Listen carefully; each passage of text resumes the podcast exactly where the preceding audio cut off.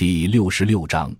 第十八章粮食金融化挑战金融资本主导全球化已经造成的粮食金融化，是导致二零零八年华尔街金融海啸后全球粮食安全形势严峻、粮食进口依存度高的低收入国家发生动乱的最重要因素。这个在金融资本全球化历史阶段所内生的灾难性后果，作为不断发生的教训，已经引发国际社会的警觉，同时也对中国在二十世纪适应产业资本向农业扩张阶段而建立的粮食安全战略及其相应的保障方式提出了新的挑战。一、粮食金融化成为国际粮价剧烈波动的主要原因。粮食金融化。是全球化或者说金融资本全球化框架下的一个重要问题，它是发达资本主义国家实体经济高度金融化所衍生出的一个剖面。所谓实体经济的金融化现象，本质上是社会经济体系中实际发行和流通的货币及其衍生品的总量显著超过实体经济发展所需要的流动性的正常数量。因此，使得本来取决于产品供需基本面情况的价格体系中的关键价格环节，受到货币及其衍生品，也就是金融产品的供需情况变化的直接影响，并且这种影响甚至超过了产品供需基本面情况对产品价格变化的作用。而价格是市场经济体系下实体经济的核心环节。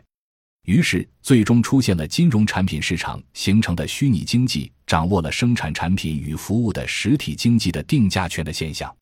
需要指出的是，金融化表面上看是超发货币及其衍生品导致的经济现象，但它绝不属于传统经济学意义上的通货膨胀的概念范畴。通货膨胀实质上还是虚拟经济、金融经济因为实体经济形势变化而被动的超发货币。金融化之最为本质性的不同，则是虚拟经济利用超发货币及其衍生品导致流动性过高，而掌握实体经济定价权以控制实体经济，达到通过操纵价格短期变化而实现财富集聚为目的的有主动意识的经济行为。因此，金融化对产业发展和社会生产力进步具有严重的破坏作用。实体经济金融化。是在近年来国际经济体系中流动性不断增强到严重泛滥的情况下普遍发生的新经济现象，这是资本主义经济体制发展深化的必然产物，即金融经济对国民经济投资和国际经济体系的主导作用超过实体经济，金融资本家对经济的控制力量超过产业资本家，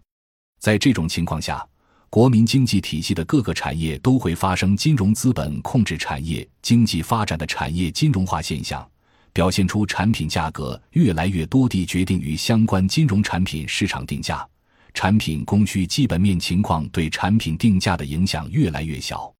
粮食的金融化在国际社会主要是指粮食的美元化。它是在全球经济一体化进程中，各国彼此联系越来越紧密的粮食产业被金融化的体现。由于美元的大量增发，造成越来越多的过剩流动性冲击粮食市场，导致粮食价格出现剧烈波动。粮食市场同时成为过剩金融流动性的垃圾消纳场，粮价的一次大起大落就能替西方主导国家制造的过剩流动性做消化。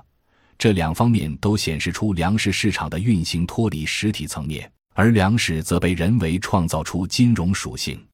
国际市场粮食现货价格越来越多地决定于农产品期货市场以及流动性本身的影响，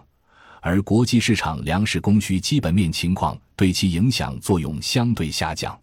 事实上，根据测算，二十一世纪以来，小麦、玉米。稻谷和大豆等四大粮食作物的供需不平衡形势，从历史角度来看并不明显。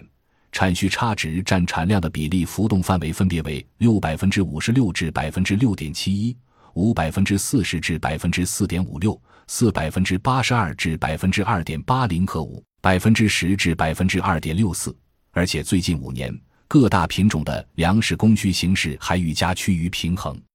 而正是在全球粮食供求处于基本平衡、没有明显的供需缺口的情况下，国际粮价出现剧烈波动。据世界银行统计，自2010年10月至2011年1月，国际粮价上涨百分之十五，与前一年相比飙升百分之二十九，接近两千零八年的粮食危机时创下的历史最高水平。据联合国粮农组织的统计，二零一零年部分粮食的价格已经破纪录，玉米的价格暴涨了百分之五十二，小麦上涨了百分之四十九，大豆上涨了百分之二十八。可见，全球粮食供需基本面情况不再是构成粮价剧烈波动的最主要原因。而另一方面，如果考察近年来四种主要粮食的国际价格走势与全球宏观经济背景的关联，不难发现国际粮价的潮起潮落与2008年金融海啸及美国连续三次推出量化宽松的货币政策存在紧密联系，而且金融危机以来的流动性扩张对粮食市场影响的存在一个递增作用。QE 政策对国际粮食市场价格还存在滞后的影响。QE 二政策对国际粮食市场价格则发挥了极其作用，而市场对 QE 三政策的预期，或者说是美联储对外发布的信息，就能够对国际粮食市场产生效应。因此，可以认为，后金融危机时代国际粮食市场的剧烈波动和近年来世界粮食安全面临的新挑战，根源都在于粮食金融化。感谢您的收听，本集已经播讲完毕。喜欢请订阅专辑，关注主播主页，更多精彩内容等着你。